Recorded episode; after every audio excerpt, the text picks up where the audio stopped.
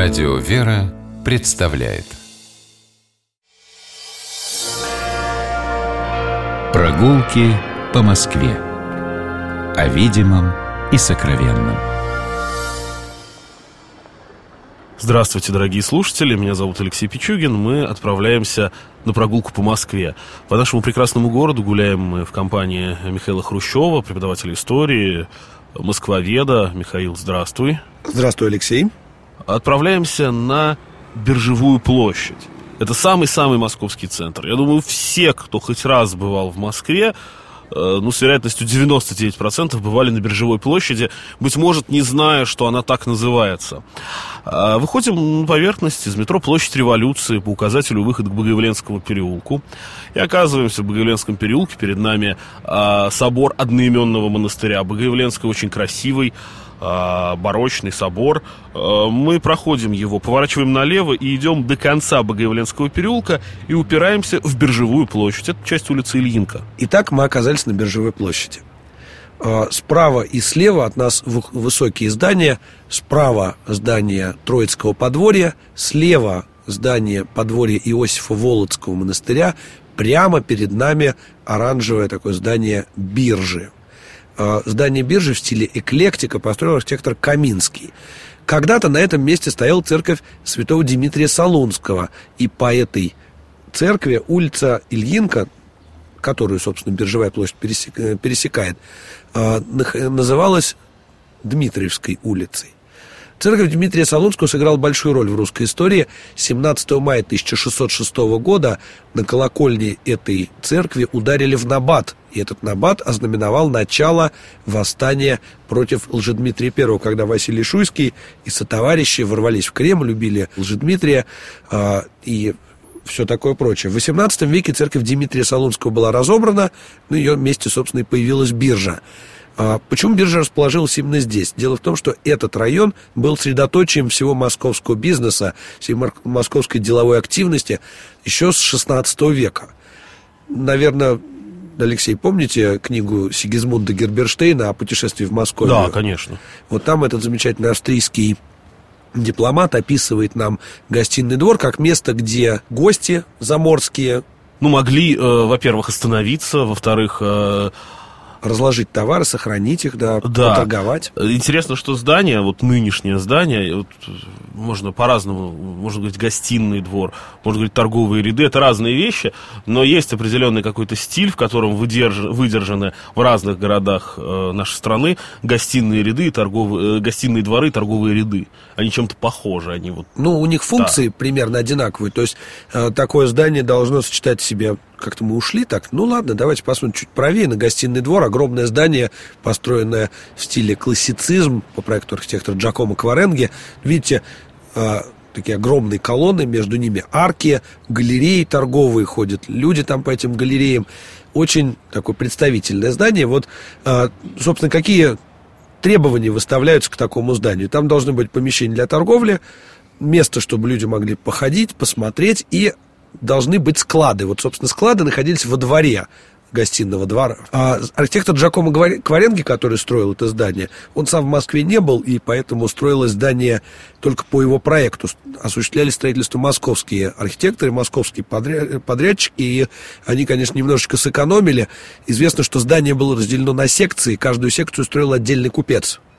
И одну из секций купец построил умнее других, он просто не стал делать фундамент, а подождал, пока соседи построят свои участки, а потом в распор, да, вставил между ними свою секцию, она простояла до 1992 ну, года. Ну, любопытно, что вскрылось это в результате, по-моему, археологических исследований в этом месте. А, нет, это вскрылось, когда начали реконструкцию, выяснилось, что одно из, одна из секций просто. Но потом были археологические исследования. Наверное, были, Алексей, в Хрустальном переулке в археологическом музее при гостином дворе? Нет, не был. Понимаешь, не был ни разу. Но я думаю, что в ближайшее время я туда схожу, потому что я уже пару лет пытаюсь до него добраться. Археологический музей находится в гостином дворе, вход с Хрустального переулка. В этом музее выставлены вещи, найденные на месте, собственно, гостиного двора во время реконструкции здания. Там были большие раскопки.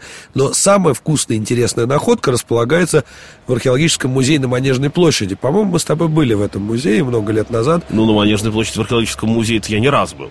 Вот там хранится огромный клад, найденный во время раскопок. Совершенно случайным образом его нашли. Но вот мы с Алексеем неоднократно бывали в, на раскопках, знаем, что такое зачистка материка, да?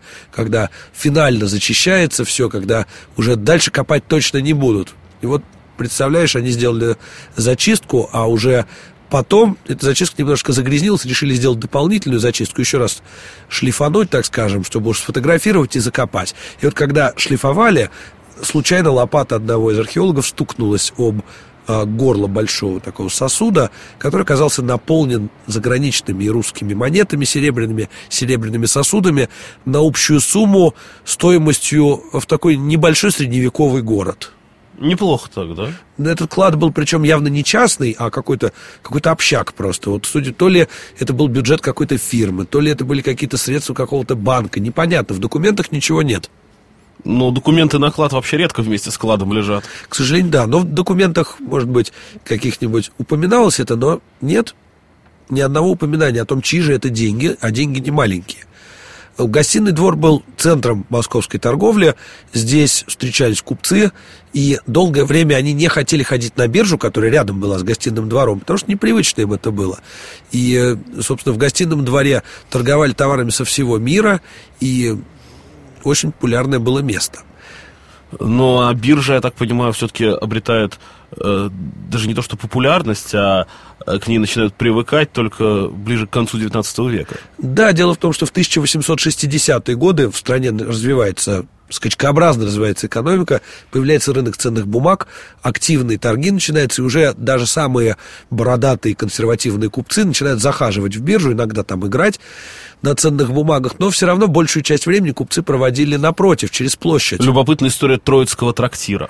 Вот, собственно, сюда они ходили, в Троицкий трактир. То есть, а... главное, чтобы никого не смущало название Троицкий трактир. Да, Троицкий трактир находился на Троицком подворье, подворье Троицы Сергиевого Лавры, Троицы Сергиевого монастыря. Сразу москвоведы, которые нас, наверное, слушают, они спросят, а как же Троицкое подворье на самотеке? Дело в том, что, да, у монастыря было подворье прямо вот недалеко от стен земляного города на самотеке, но а, один благочестивый купец, еще в XVI веке, пожертвовал большой участок земли а, во знаменование рождения у него сына чудесного. Вот, ему было предсказано, что вот помолившись там в Троице в Лавре, э, вот, вы помолитесь, у вас появится сын, наследник купеческой фамилии, он отдал свою землю преданию на углу Ильинки Биржевой площади под э, в подарок Троицкому монастырю. И здесь было основано стряпчие подворье. То есть современным языком, стряпчие монастыря. Здесь решали всякие имущественные вопросы. Все-таки Троица Сергиева Лавра была одним из крупнейших землевладельцев в стране. Итак, на этом стряпчем подворье, в частности, находился и трактир. То есть заведение, в котором можно было пообедать, попить чаю. Но Что не важно, в Троицком трактире, во всяком случае, судя по документам, алкоголь не подавали. И купцы туда ходили, собственно, пить чай и бить по рукам, договариваться, заключать сделки. Ну, при этом в пост э, там не было скоромной еды, например, в Троицком трактире. В пост там были, да, постная еда, в непостное время можно было поесть и поросенка, и растягай. И важно сказать, что многие москвичи водили знакомых петербуржцев, например, которые живут в диком европейском городе, поесть русскую кухню, например, в Троицкий трактир. Здание Троицкого подворья, вот это вот огромное для второй половины 19 века здание строил архитектор Скоморошенко. Здание было крупнейшим в Москве, самым высоким с 1875 по 1911 год. Ну, сейчас нас сложно напугать такими размерами, но для середины 19 для второй половины 19 века это было очень сильно. А, напротив... Ну, колокольни же были выше или нет? Колокольни были, но ну, мы Иван говорим Великий о гражданских, выше. да. Мы да, говорим о гражданских постройках, конечно. Спасибо за уточнение, Алексей. А, перейдем через площадь, напротив Троицкой, Троицкого подворья стоит подворье Иосифа Володского монастыря, э, современное здание, которое сейчас стоит, строил архитектор Каминский, тот же самый, что и биржу. У него очень грустная история была его жизни. Дело в том, что он очень преуспел в строительстве, у него было много заказов, он перестраивал маленькие ампирные особнячки под доходные дома, он получал много заказов, был одним из самых востребованных архитекторов в Москве, у него были богатые влиятельные родственники братья Третьяковы. Он был женат на сестре братьев Третьяковых, Софии. Но в один ужасный день здание, которое он строил, обрушилось, и он больше не получал заказов. Это вот одно из последних его строений в Москве. Как же выглядела Биржевая площадь сто лет назад? Что здесь было? Вот сейчас мы видим такую достаточно мрачную парковку.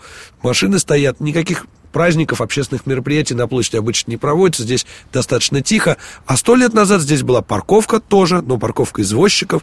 Здесь лихачи, ваньки, бендюжники, вазы, повозки, все что угодно. И здесь был огромный рынок, на котором торговали и фруктами, и зеленью, и здесь постоянно была толпа народа, и это место называли Московский Сити. Но что самое любопытное, э, если убрать парковку нынешнюю или мысленно добавить туда извозчиков или посмотреть старые фотографии, архитектурный ансамбль Биржевой площади сложился все-таки сто лет назад, он уже был таким как да, сейчас. он практически не изменился, ну, разве что пару зданий надстроили на пару этажей.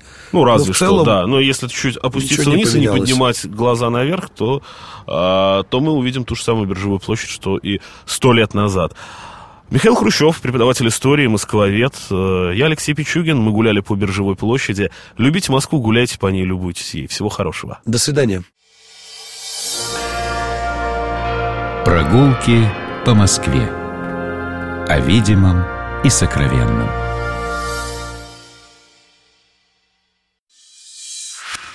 Программа «Прогулки по Москве» произведена при поддержке Комитета общественных связей правительства Москвы.